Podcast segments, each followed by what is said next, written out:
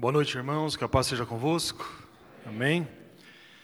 Por gentileza, abra sua Bíblia no, na carta de Paulo aos Coríntios, a segunda carta, Coríntios 2, perdão, segundo aos Coríntios, capítulo 12, versículo 7 ao versículo 10. Esse é o texto para a nossa leitura. Segundo aos Coríntios 12, 7 a 10. Amém?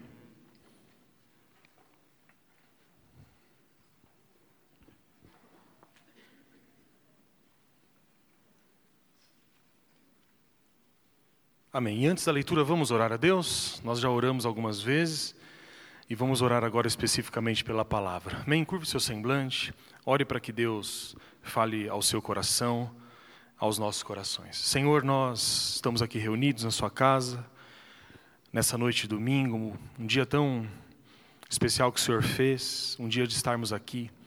Eu peço que a Sua palavra fale é, conosco, de acordo com a Sua soberana vontade que o Senhor comunique por meio do seu Espírito aos nossos corações aquilo que nós precisamos ouvir. Que cada irmão aqui, cada irmã reunido possa ser alimentado pela Sua palavra, possa ser exortado, mas também consolado por aquilo que o Senhor tem separado. Assim eu oro juntamente com os meus irmãos, em nome do Seu Filho. Amém. Amém, Senhor. Amém. Vamos ler a palavra.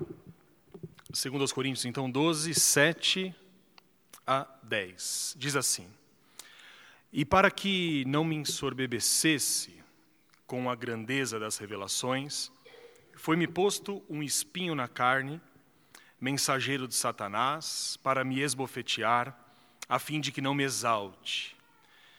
Por causa disso, três vezes pedi ao Senhor que o afastasse de mim.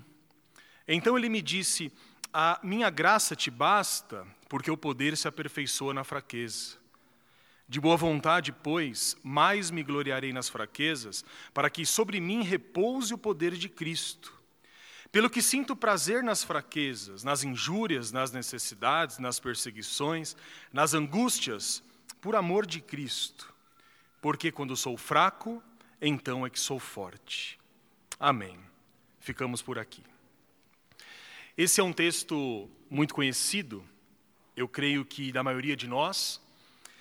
É um texto em que o apóstolo Paulo ele abre o seu coração a Deus e ele ora especificamente aqui a Jesus Cristo. É, um parênteses interessante para a gente começar.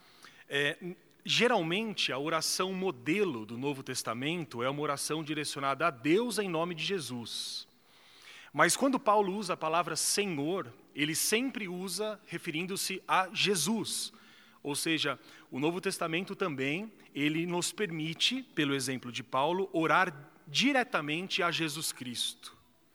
Então, Paulo, um pouco antes, no versículo 1 do capítulo 12, ele fala sobre uma grande experiência que ele teve, uma experiência espiritual, que havia acontecido há 14 anos. E durante esses 14 anos, Paulo não abriu a boca, ele não contou isso para ninguém. E a experiência ela foi tão magnífica, porque Paulo diz, não sei se em visão, ou em espírito, ou em corpo, é, eu fui levado ao terceiro céu e lá eu vi coisas que não são listas contar, coisas inefáveis. E Paulo, ele diz assim: Eu conheço um homem que passou por isso, e quando Paulo fala isso, é uma maneira de não se exaltar diante dos homens, porque era a experiência que ele teve com Deus. Ou seja, ele está abrindo o seu coração, depois de 14 anos, falando aos irmãos de Corinto sobre essa grande experiência que ele teve. E no versículo 7 que nós começamos a ler, nós vemos é uma oração que o apóstolo Paulo faz, mas é uma oração que não é respondida por Deus. Nós bem sabemos, meus irmãos, que quando nós oramos, Deus nos responde.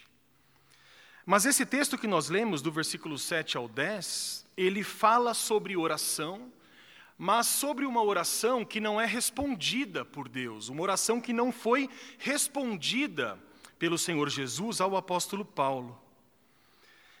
E talvez aqui, como Paulo experimentou essa não resposta, é, pode parecer muitas vezes que as nossas orações elas são feitas e não são respondidas por Deus, ou seja, é, em alguns momentos oramos a Deus e aparentemente as nossas orações e os pedidos ficam sem resposta. Mas a pergunta que nós podemos fazer para o texto é: mas será que a falta de resposta da parte de Deus não seria uma das respostas que Deus poderia dar a nós quando pedimos alguma coisa? Se você é como eu, humano, você também é impaciente às vezes, não é? Nós queremos as coisas não para hoje, mas queremos as coisas para ontem. Então nós traçamos planos, mas não temos paciência de ver esse plano é, ser processado. A gente quer que os nossos planos sejam realizados no dia seguinte. Então nós vivemos é, de modo muito impaciente na nossa vida cotidiana. É difícil esperar. Não é simples você precisar de algo e essa coisa parece que não está acontecendo. Então nós queremos que as coisas aconteçam na nossa vida de uma hora para outra. Mas nós aprendemos pela Bíblia que é necessário que haja sempre uma construção para que a gente possa, por exemplo, colher os frutos. A Bíblia fala muito sobre plantar e colher, mas não é plantar hoje e colher amanhã. Muitas vezes a plantação ela exige um preparo prévio, ela exige um tempo da própria natureza. E quando você vai colher, isso já se passou um tempo, é necessário essa paciência. Mas nós temos uma tendência quase que natural de sermos impacientes. E quando nós oramos a Deus e pedimos algo a Ele, essa impaciência ela se mostra. Por exemplo, provavelmente nós pensamos assim, mas por que, que eu oro e as coisas não acontecem?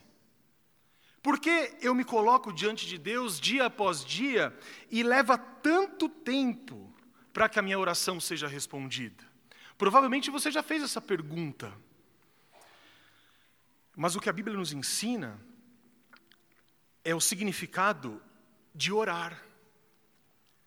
É importante entendermos o que significa a oração. Se você acha que a oração é organizar algumas palavras, pedindo coisas a Deus, e magicamente o seu pedido é respondido, isso não é oração bíblica.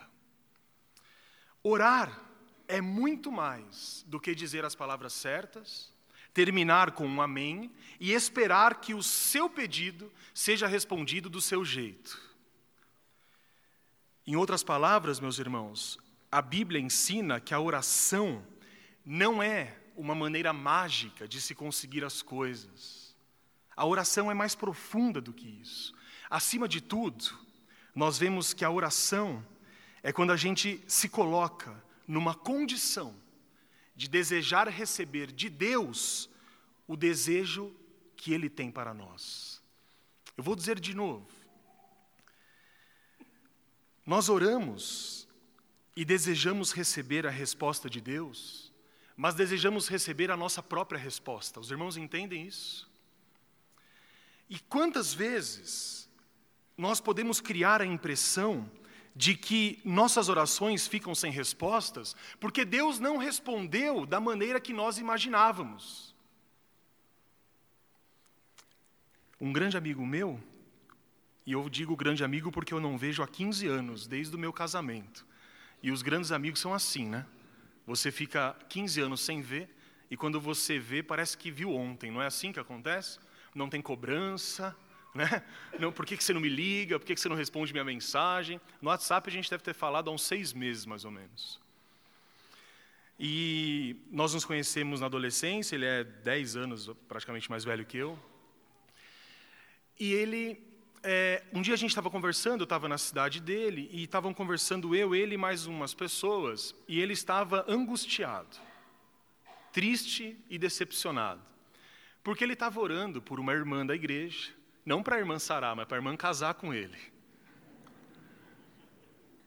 E a paixão dele só crescia e a irmã nem olhava para ele. Algum irmão sabe o que é isso, não? Dura coisa, não? Você gostar de alguém que não te ama. Irmão até levantou a mão lá atrás. Dura coisa, não?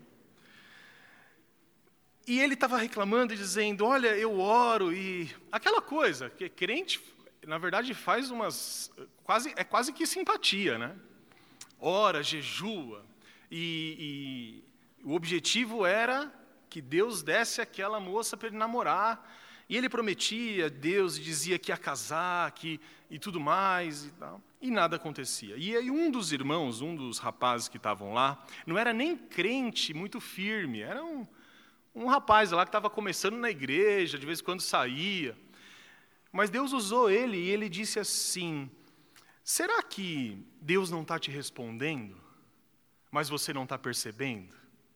E aí o outro falou assim: É, pensa bem, anda chovendo na sua horta. O que, que ele quis dizer? Ele tinha algumas candidatas lá na igreja, mas os olhos dele estavam fitados apenas naquilo que ele achava que era o melhor para ele. E depois dessa conversa, e no meio da conversa ele falou: ah, é verdade, né? Quem sabe Deus não está respondendo a minha oração, mas de outro jeito. E passado algum tempo, é, na verdade, alguns anos, não, não foi muito rápido assim. Eu acho que ele desistiu, ou ele entendeu que aquela moça não era a resposta de Deus para ele. E ele começou a orar, dizendo: Senhor, o que o Senhor me mandar é a oração do desesperado, essa. Porque os anos, os anos vão passando, e olha, o cavalo selado ele passa uma vez só, às vezes, não? Tem uma música muito boa do Zé Geraldo, que é um cantor é, dos anos 70 brasileiro, que ele fala: E o cavalo passou encilhado e eu não montei. Ou seja, às vezes a oportunidade passa. E, e aconteceu de ele conhecer uma moça na igreja, tudo mais. E a moça deu oi para ele e ele falou: então é, é essa. E, e, e, se casaram e, até hoje vivem, têm dois filhos e tudo mais. E eu lembrei desse exemplo hoje de manhã, não tinha nem pensado nisso na preparação, mas de como que Deus muitas vezes responde às nossas orações, mas Ele não responde aquilo que necessariamente a gente quer ouvir. Porque senão a gente não se submeteria à vontade dEle. A gente diria o seguinte: ó oh, Senhor, responda a minha oração, mas lembre-se de que isso que eu quero. E é assim que às vezes nós oramos, e quando Deus responde de modo diferente, ou Deus, por exemplo, aparentemente não responde, temos que ter, meus irmãos, o discernimento e a comunhão com Ele, de entender que Ele sempre responde às nossas orações. Voltando para o texto, o apóstolo Paulo ele fala sobre esse assunto. A experiência de Paulo é sobre isso. Olha só o que Paulo diz é, no versículo 8. Ele diz assim a Jesus Cristo: Por causa disto, três vezes pedi ao Senhor que o afastasse de mim. Paulo está falando aqui sobre uma necessidade particular dele, que ele chama de espinho na carne. Então, Paulo diz assim: Isso que eu tenho, que poderia ser uma doença, ou a perseguição dos judeus, ou alguma, alguma dificuldade é, espiritual, é, física, Paulo não diz o que ele tem, mas ele fala assim: esse espinho me incomoda, esse espinho atrapalha a minha vida. E quando isso acontece conosco, o que, que nós fazemos? Nós oramos. E Paulo diz assim: por três vezes eu pedi ao Senhor que o afastasse de mim, mas nenhuma resposta foi dada a ele. Em outras palavras, Deus não livrou o apóstolo Paulo daquilo que o incomodava. Ou seja, Deus não respondeu a sua oração do modo como ele queria. Deus não o livrou do problema que enfrentava. Muitas vezes, meus irmãos, as orações que nós fazemos parecem ficar sem resposta, porque nós não recebemos aquilo que nós queremos. Mas o mais maravilhoso do texto e isso tem a ver com a nossa própria vida, é o que Paulo descobre aqui. Paulo descobre algo importantíssimo para ele e para todos nós que somos crentes e oramos a Deus. Sabe o que ele descobre? Que a oração, ela não é uma caixa mágica, que a oração não é uma espécie de aplicativo que você faz pergunta e ganha resposta. A oração não é o Yahoo Respostas, não é o Google, aonde você coloca lá e alguém tem a resposta. Já perceberam como que são esses sites? Tudo o que você pensa, alguém já pensou. Isso é bom, você recebe a resposta. Mas o que Paulo descobriu é que a única solução satisfatória ao que parecia uma oração sem resposta foi exatamente a resposta que ele recebeu. A resposta que, que Jesus deu a ele é: Paulo, eu sou a resposta, eu sou suficiente na sua vida. Observa no versículo 9 o que ele diz: Então Jesus me disse, a minha graça, Paulo, te basta, porque o poder se aperfeiçoa na fraqueza.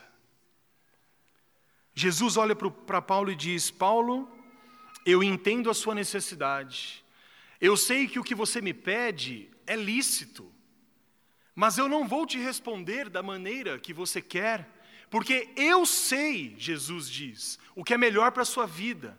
E o que é melhor para a sua vida é que você dependa de mim e que esse espinho na carne que eu mesmo coloquei esteja aí para te lembrar de que você é finito, de que você é mortal e de que você não é nada, absolutamente nada sem mim. A minha graça te basta, Paulo. Essa é a resposta de Jesus para a oração. E o Senhor, meus irmãos, Ele dá respostas para nós o tempo todo. O Senhor, Ele nunca, absolutamente nunca se cala. A grande questão aqui para nós, nesse primeiro ponto, é reconhecermos o que Jesus tem nos falado. Nós queremos ouvir a voz de Deus em todos os lugares, em todas as situações, e nós, como crentes, devemos desejar isso. Mas Deus tem falado a mim, tem falado a você, e quantas vezes nós temos ignorado? Assim como o meu amigo em que Deus enviava as varoas, enviava as irmãs, e ele não as reconhecia. Quantas vezes nós pedimos coisas a Deus, e Deus nos responde, nos responde, mas os nossos olhos estão fechados para olhar e enxergar aquilo que Ele tem nos dado. Enquanto nós buscarmos em Deus, perdão, enquanto nós buscarmos em Deus as nossas respostas, as nossas respostas, nós ficaremos frustrados.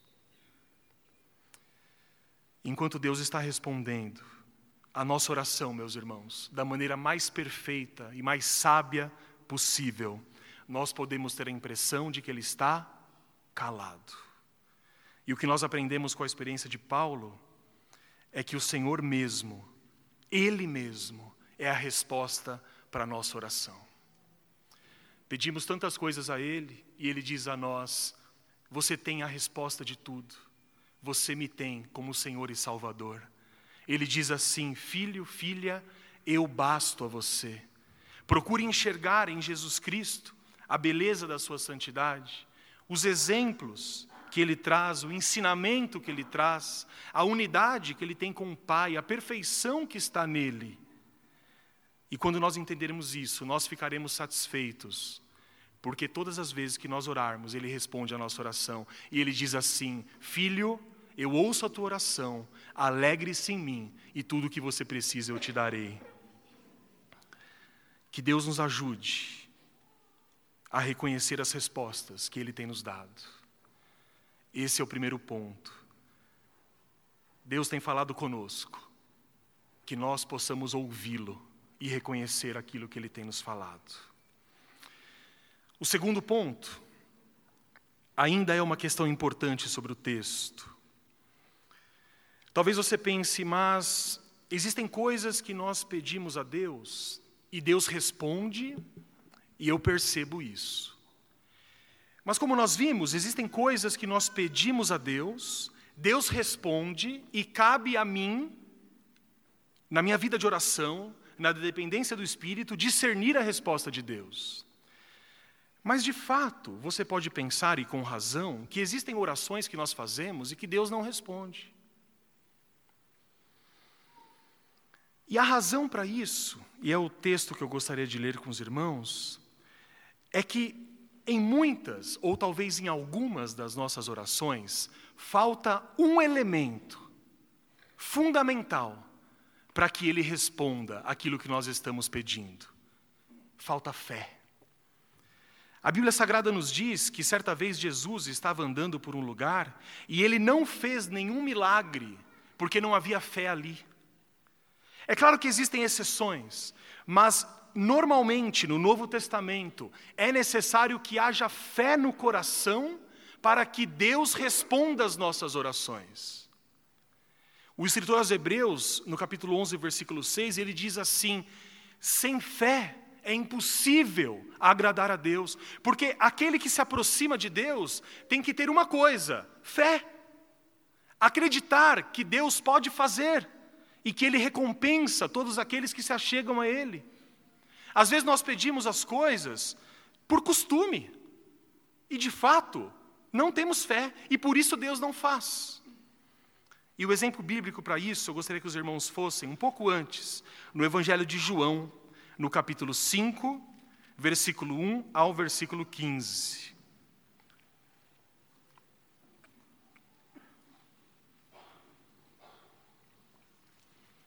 João 5, 1 a 15.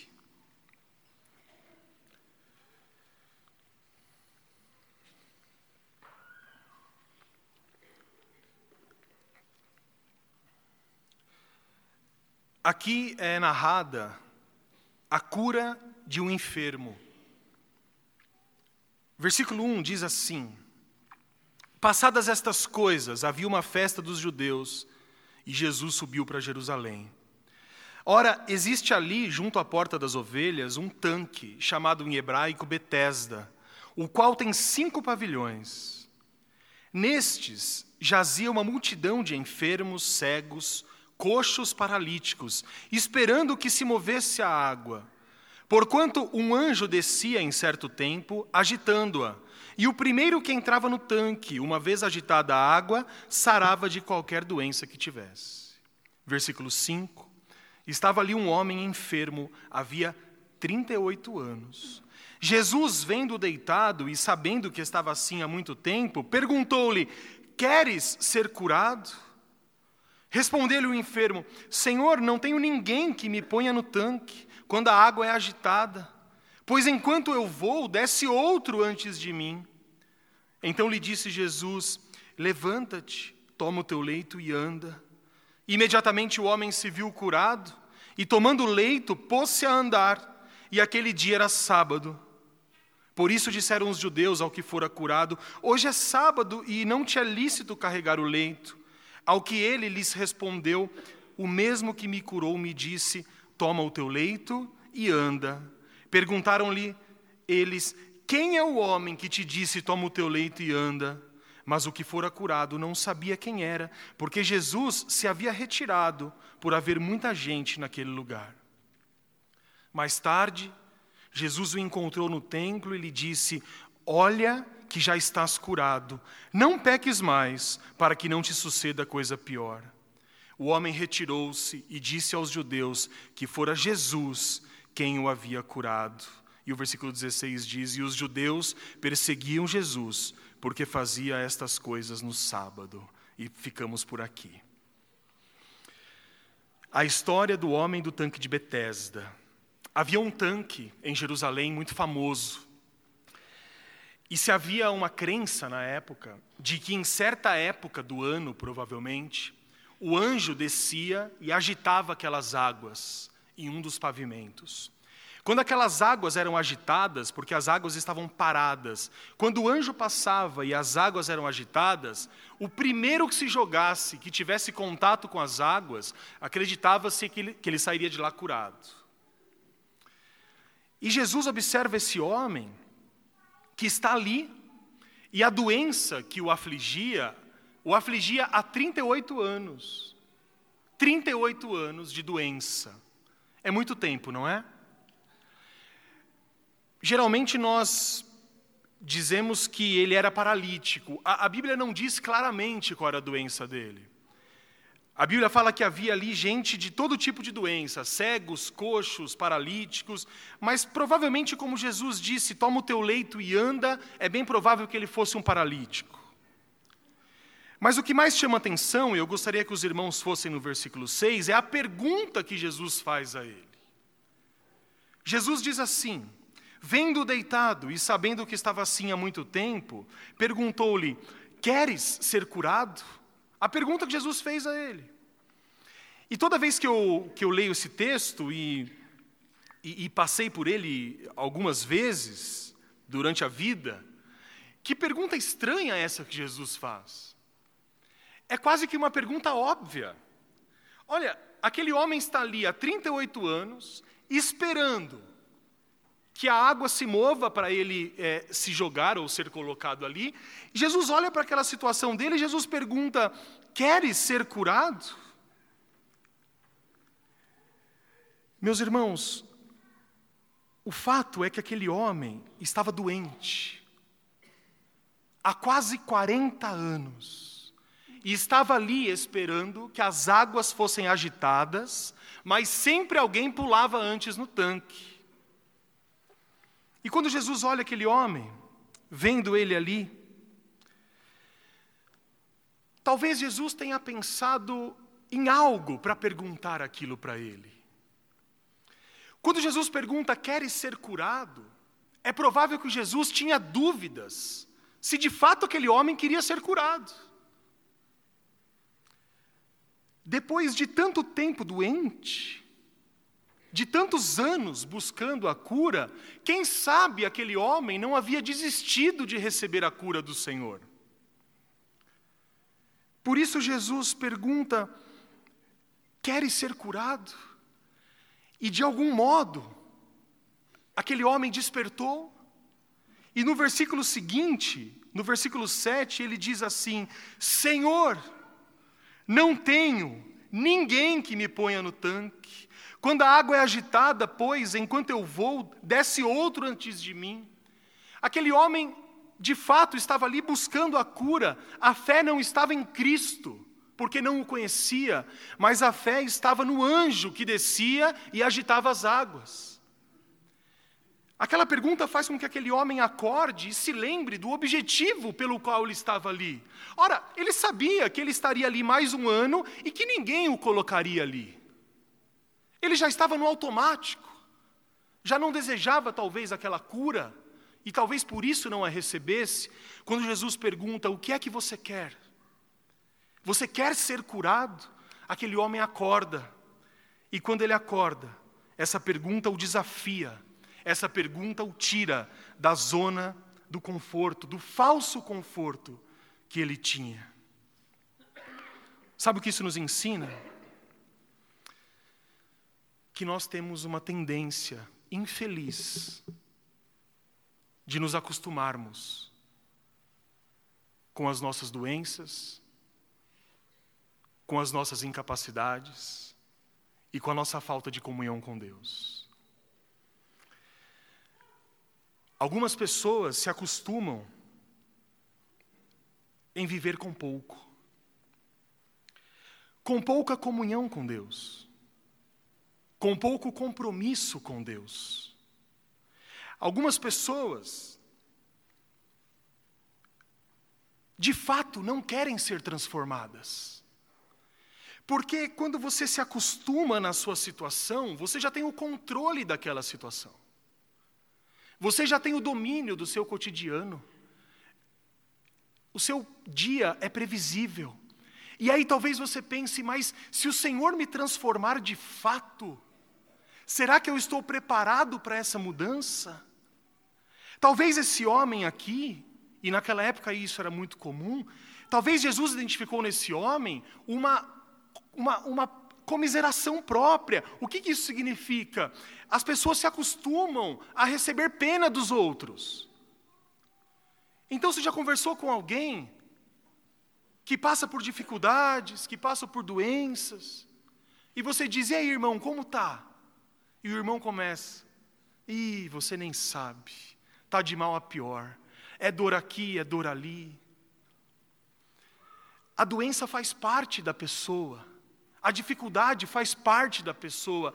A, a pena que ela tem dela mesma a impede de andar para frente, de seguir o rumo. Porque sempre vai, ai, coitado de mim, porque ninguém me ama, ninguém me quer, Deus abençoa o meu vizinho, mas não me abençoa. E nós nos acostumamos com isso e nos tornamos coitados. E quando nós temos esse sentimento de autocomiseração, nós não pedimos aquilo que Deus pode fazer na nossa vida. E quando nós pedimos, nós pedimos sem fé. Porque afinal de contas, nós não queremos nos livrar dos problemas. Agostinho, um grande homem de Deus do século IV, um grande teólogo da igreja, ele se converte aos 32 anos de idade. E antes disso, a mãe dele, Mônica, uma mulher temente a Deus, orou pela conversão dele a vida inteira. E aproximadamente aos 25 anos, Agostinho foi a uma igreja em Milão, na Itália.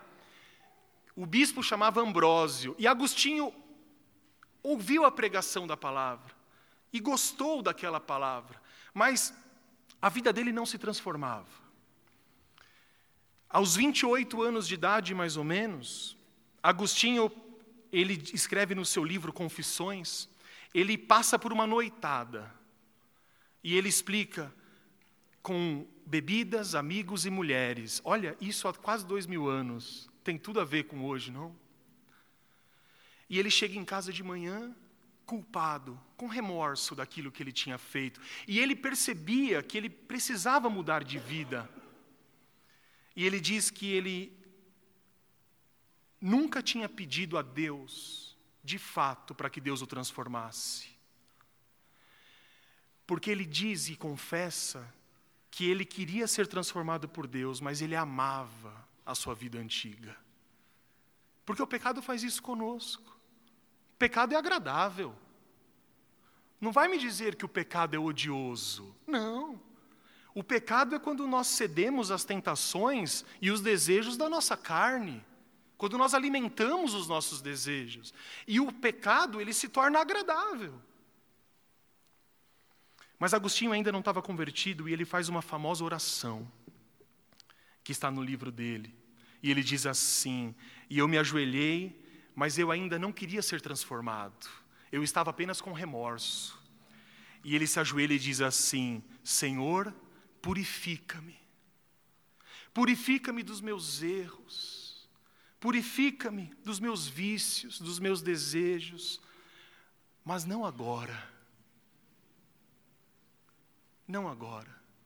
Espera que eu tenha 90 anos.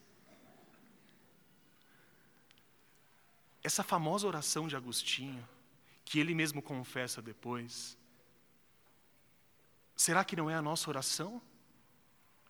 Senhor, purifica-me, me dá uma vida de santidade, que eu possa ser uma pessoa melhor, que eu possa ser um marido melhor, um filho melhor, uma esposa melhor, mas, Senhor, eu estou tão acostumado com o meu jeito, eu gosto tanto do jeito que eu vivo. Se o Senhor me transformar, eu vou perder os amigos que eu amo. Se o Senhor me transformar, eu vou ter que mudar o meu comportamento. E eu estou tão acostumado a frequentar certos lugares, eu estou tão acostumado a conversar com certas pessoas.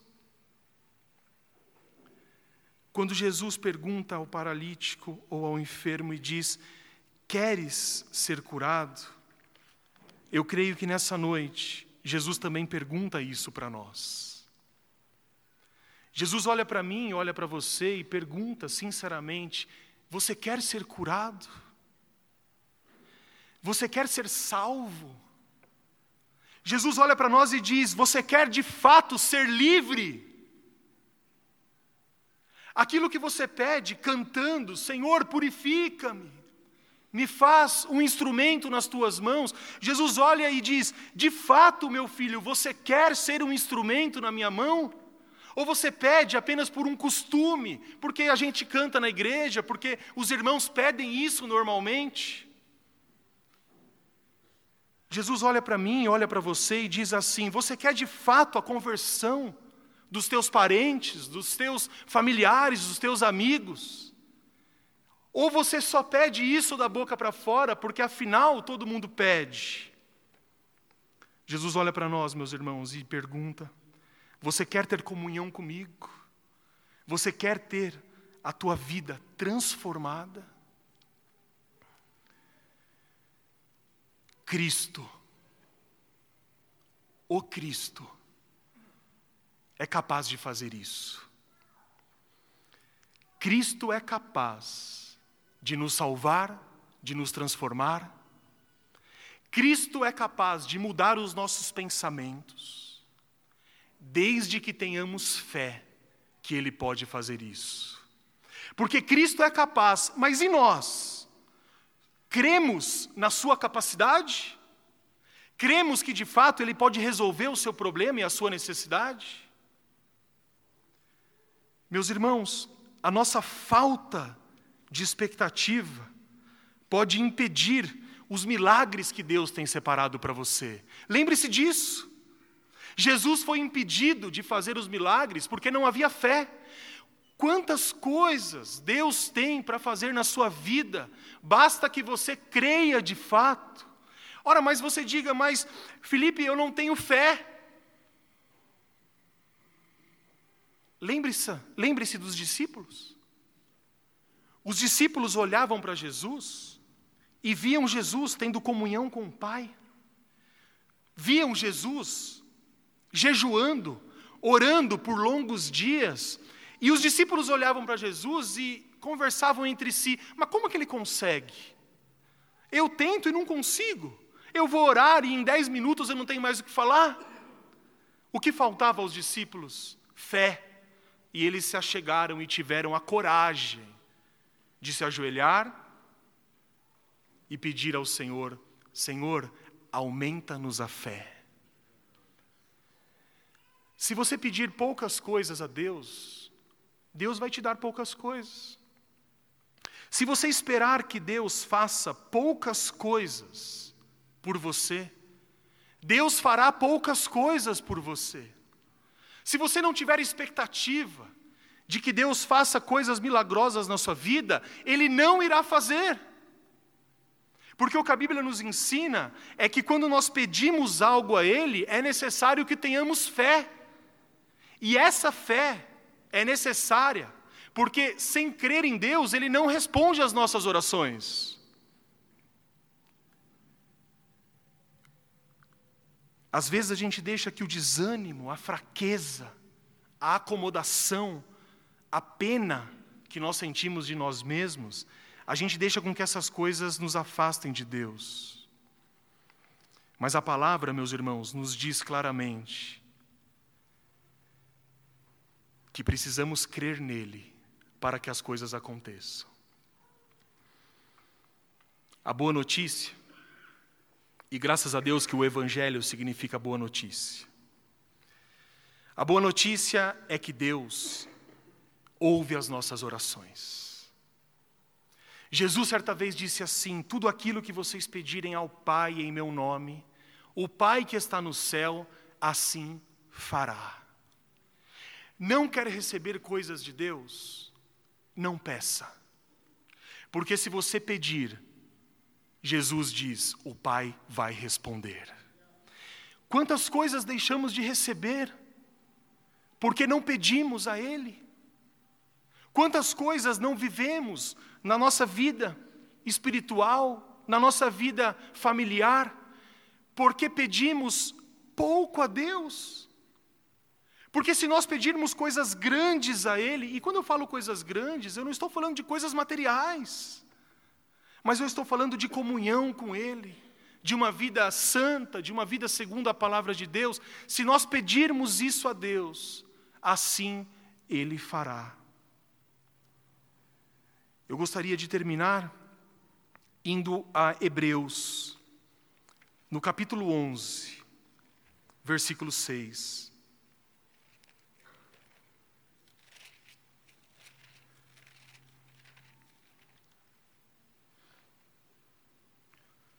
O escritor diz assim: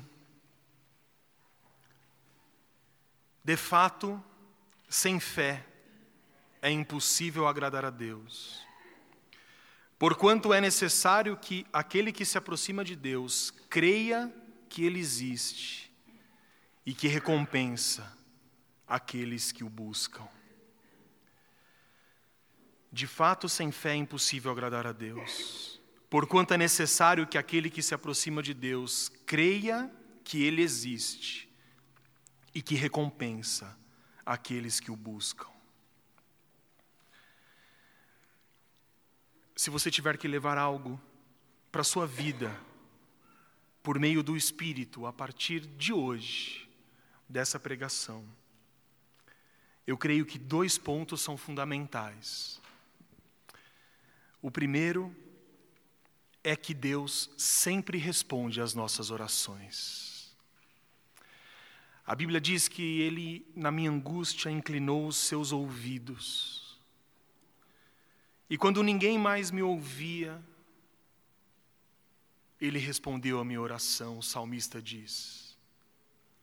O profeta Jonas, depois de ter desobedecido o comando de Deus, de ter ido para outra cidade, de ter sido jogado ao mar, engolido pelo grande peixe, Jonas, dentro do peixe, do ventre do peixe, perdido, longe de tudo, ele ora a Deus e ele diz: Senhor, do ventre do peixe, aqui na escuridão, o Senhor ouviu a minha oração, ao Senhor pertence a salvação. Deus ouve a nossa oração e Deus responde a nossa oração. Que a gente possa, meus irmãos, entender o que Deus nos, está nos dizendo, entender a resposta que Ele tem nos dado. E o segundo ponto, para recebermos as bênçãos de Deus, é necessário que peçamos as coisas com fé. Com fé.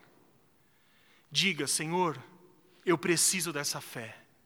Eu quero ter uma transformação na minha vida, mas de fato me transforma. Eu desejo que isso aconteça de verdade. Senhor, me use como seu instrumento. O apóstolo Paulo disse certa vez: havendo ou não oportunidade, eu falo do amor do Senhor. Quantos irmãos aqui têm a vontade, o desejo de falar de Deus? Mas as oportunidades às vezes não aparecem. E quando aparecem, nós fingimos que não é conosco. Se você orar a Deus dizendo: Senhor, que eu possa ser um instrumento na Sua mão, tenha a certeza de que Deus ouvirá essa oração e as oportunidades vão surgir e muitas vidas serão transformadas por seu intermédio. Basta pedir. A sua esposa, o seu marido, os seus pais não conhecem a Cristo, peça de fato a Deus isso. Diga, Senhor, eu gostaria, de verdade, eu quero que o Senhor faça a sua boa vontade na vida dos meus familiares. Ore a Deus, mas acreditando que Ele pode cumprir. E tenha certeza de que não há outra resposta senão a conversão daqueles que você está pedindo. Não quer receber as coisas de Deus? Não peça, ou peça sem fé. Quer receber poucas coisas de Deus?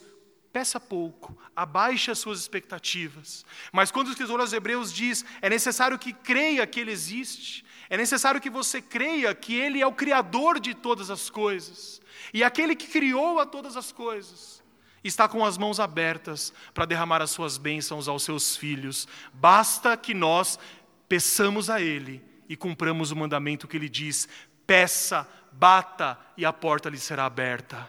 Procure e você achará. Na dúvida, nós ficamos com a palavra. E se a palavra nos garante isso, que a partir de hoje a nossa fé seja renovada e que a cada dia mais a gente consiga ouvir a voz de Deus e teremos uma vida transformada em nome de Jesus Cristo.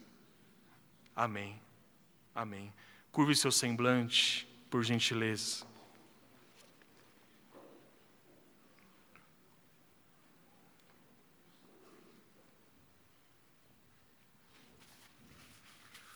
Curvamos o nosso semblante a Deus num gesto simbólico de submissão à Sua vontade.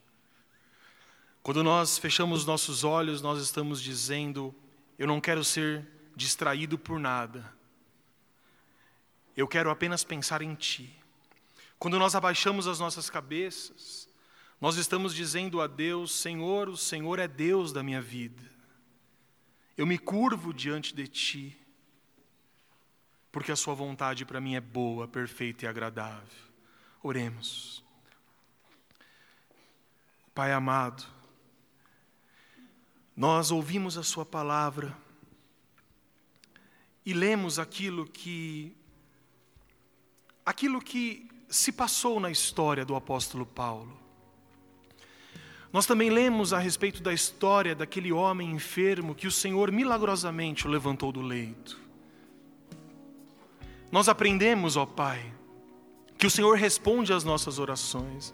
Senhor, quantas coisas, quantas necessidades nós temos. Quantos irmãos precisam da tua cura, do teu toque? Quantos irmãos necessitam da salvação dos seus parentes? Quantas pessoas aqui necessitam da tua salvação? Necessitam de uma transformação real? Todos nós precisamos disso. E a pergunta que o Senhor nos faz hoje é: de fato você quer essa transformação? De fato você quer ser curado? De fato você quer salvação dos seus familiares? De fato você quer ter a vida transformada? E hoje nós oramos a Ti, e a uma só voz nós respondemos: Sim, Senhor, nós queremos que a Sua vontade seja feita na nossa vida. Responda as nossas orações, ó Pai. Inclina para nós os seus ouvidos. Retira de nós a falta de fé, a acomodação, a autocomiseração. Retira de nós tudo aquilo que nos afasta de Ti. E como disse o salmista certa vez: Senhor, olha para mim, me observe, veja se há algum caminho mau em mim e guia-me pelos caminhos eternos. Senhor Deus, nós nos colocamos diante de Ti, sabendo que aquilo que nós pedimos, o Senhor responde. Ajuda-nos a pedir de acordo com a Sua santa vontade, que os nossos pedidos concordem com o Seu desejo para conosco, que nós não peçamos coisas egoístas ou coisas que irão nos prejudicar, mas que aquilo que nós pedirmos a Ti, seja o pedido que vem do seu coração, porque o Senhor diz: sou eu quem coloca em você tanto querer como realizar. Mas, Senhor, às vezes nós não sabemos como orar, às vezes oramos errado, pedimos coisas que não nos é lícita, ou pedimos coisas que não são boas para nós, ainda assim, nós confiamos em Ti. E com humildade no coração, e em reconhecimento à Sua soberania, nós estamos prontos para ouvir um não da Sua própria boca. Que o Senhor nos ajude a entender a não resposta mas que acima de tudo nós possamos reconhecer aquilo que o Senhor tem falado aos nossos corações. Porque a Sua resposta, mesmo que não seja a resposta que nós queremos, é a resposta que nos trará vida e vida em abundância. Muito obrigado. O Senhor é suficiente para nós e nós estamos satisfeitos com o Senhor na nossa vida. A sua graça, Pai, nós oramos assim como o apóstolo. A sua graça nos basta. E o que vier, o que o Senhor nos der, é lucro. Mas se o Senhor estiver conosco, tudo o resto ficará mais fácil. Assim nós oramos e nos colocamos diante de Ti, em nome de Jesus Cristo, sempre eterno, Seu Filho. Amém. Amém.